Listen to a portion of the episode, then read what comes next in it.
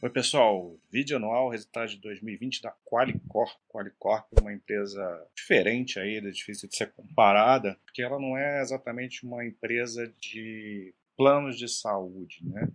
Ela é quase que uma corretora de planos de saúde, né? Ela, ela é uma gestora, administradora da venda de planos de saúde. Ela é um intermediário entre os, os, as operadoras de planos de saúde e, o seu, e os clientes. E esses clientes, na verdade, o, o, os clientes também são as próprias operadoras. Né? Então, ela trabalha nas duas pontas. E com isso, ela consegue negociar com um lado e com o outro para conseguir vantagens, conseguir vender planos mais baratos, porque ela negocia contratos eh, corporativos ou de, principalmente de adesão, que engloba muita gente, e com isso você entra com uma carteira grande e consegue negociar preços frente a essas operadoras. Então ela ganha dinheiro na, nessa gestão, nessa administração, uma empresa bastante consolidada aí que está meio que abraçando todo o mercado, né? Tem uma participação muito grande, não tem, não tem nenhuma empresa ainda conseguindo replicar o que ela faz. Não é um monopólio, mas, mas ela é, vem crescendo, até porque é muito diluído né, o setor, mas ela tem um percentual muito grande e continua crescendo via, via aquisições. Até essa primeira tela é para destacar isso, né? Um, um crescimento via aquisições de, de, de parcerias de, de, de, outras operadoras. Você vê até o, a Intermédica, né, o grupo Notre Dame, que é outra empresa aí conhecida nossa de capital aberto na bolsa, também é um novo produto oferecido pela pela Qualicorp e ela vai comprando aí essas, é, comprando não, né, fazendo parcerias com, com essas operadoras para oferecer um, uma possibilidade maior de, de planos aos aos beneficiários. Então, ela não participa desses riscos que as operadoras de saúde têm, né, que são muito altos, né, de, de é, primeiro risco regulatório, é, sinistralidade de, de plano de saúde é muito alto, né? é um pouco incerto até o futuro dos planos de saúde no Brasil, muito embora a gente já fale isso há muitos anos e, e, e tudo continua mais ou menos na mesma, né? Mas tem muita coisa mudando, muita empresa se, se verticalizando, é um setor que pode mudar muito aí no, no, longo prazo, né? Daqui uns 10 anos, vamos dizer assim. Mas até aqui a Qualicorp vem fazendo um, um, um trabalho bom nessa nesse, nesse segmento aí bastante diferente, né? Então, acho que a maior preocupação não é nem é esses riscos, claro que vai, pode afetar, mas o principal que ela, nesse momento, que a Qualicorp tem que se preocupar é aumentar aumento de beneficiários e redução do churn. Isso é a principal coisa para acompanhar. O churn é quando você é, perde o cliente, né? O cliente cancela o seu, a sua adesão né? ao, ao plano.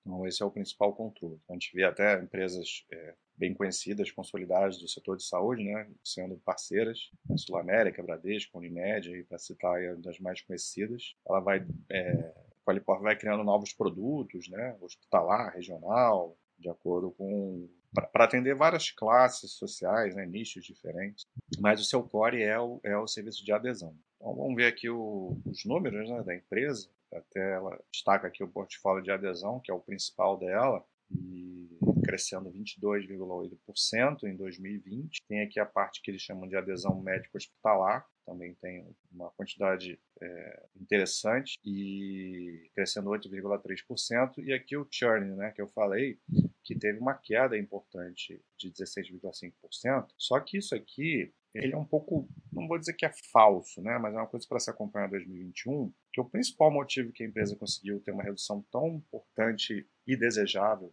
do churn foi porque houve um congelamento de preços em 2020 por causa da pandemia. Então, isso foi uma, uma lei é, baixada, as empresas não podiam fazer reajustes. A gente sabe que os reajustes de plano de saúde são, são pesados, cada vez mais, porque, pelo que eu falei lá no início, né, é caro, né, para você. O plano de saúde é uma coisa cara, porque o serviço de saúde no, no Brasil é muito caro, né? Todo lugar do mundo é, mas aqui é especialmente caro. Então é sempre um risco ter você ter que, conforme você vai tendo é, crises econômicas, perda de poder aquisitivo, é, às vezes as pessoas não conseguem manter o plano de saúde, a não ser que ela que ela tem um plano aí na empresa, né, da empresa que trabalha, da, das grandes empresas, só que mesmo assim é, a pessoa pode perder o emprego e com isso ela perde o, o plano de saúde. Né? Então ela conseguiu reduzir isso por conta desse aprisionamento. Então o que, que tem que ser mais observado em 2021?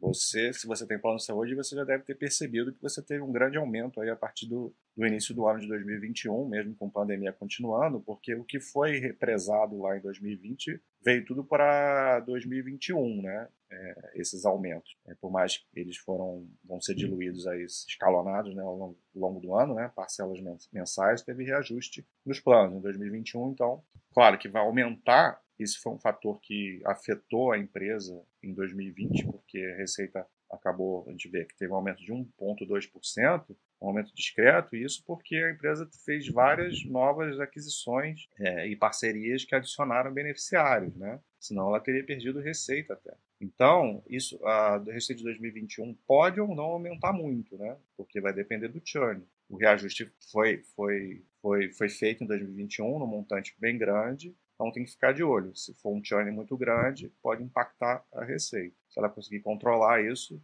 administrar bem, a empresa vai ter um resultado forte em 2021. Então, 2, 2 bilhões de receita, é, muito parecida com o resultado de 2019. Né? O EBITDA ajustado caiu 2,6%. Isso está acontecendo porque teve uma necessidade de provisionamento. Então, o PDD aumentou muito, aumentou em 51 milhões, justamente por esse risco é, para 2021, né? Todo essa pancada que vai ter no, no, aumento dos planos, muita gente vai deixar de ter o um plano. Então teve um provisionamento já para é, esperar essa possibilidade aí de churn maior, de, de perda de, de, beneficiários. Então isso afetou a empresa. Se isso não se, se esse PDD todo não se concretizar, é, isso retorna né, para a empresa, a empresa vai ter um EBITDA bom é, lá na frente, né, ao fim de 2021.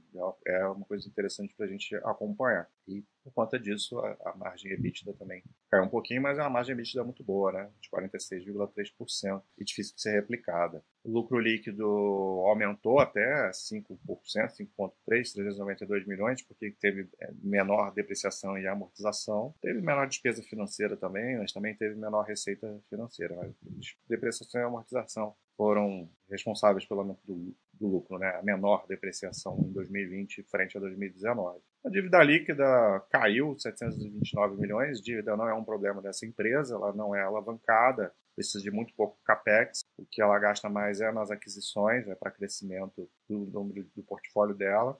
A gente vê uma dívida líquida sobre EBITDA ajustado bem baixinha, menor que uma vez, então esse é bem tranquilo. Fluxo de caixa aqui antes das aquisições, né, é basicamente muito parecido com 2019, então é uma geradora de forte geradora de caixa. E mesmo depois das aquisições, não, não, desculpa, o, o fluxo de caixa é, depois das aquisições é, teve um impacto maior porque ela está fazendo muita aquisição. O fluxo de caixa é, pós-capex não é muito diferente do, do operacional porque ela tem um capex baixo para manutenção do seu negócio. Deixa ver se tem alguma coisa mais importante que eu acabei falando praticamente tudo aqui, né? Aqui ó, o PDD aumentou 57,1%, né? Eu já falei, essa necessidade de provisionamento. A gente vê que o EBITDA sem ajuste até cresceu 2,3%, mas o ajustado caiu 2,6%. Daqui não tem mais nada para falar. Fluxo de caixa, geração de caixa também já comentei, né? Aqui das atividades operacionais 711.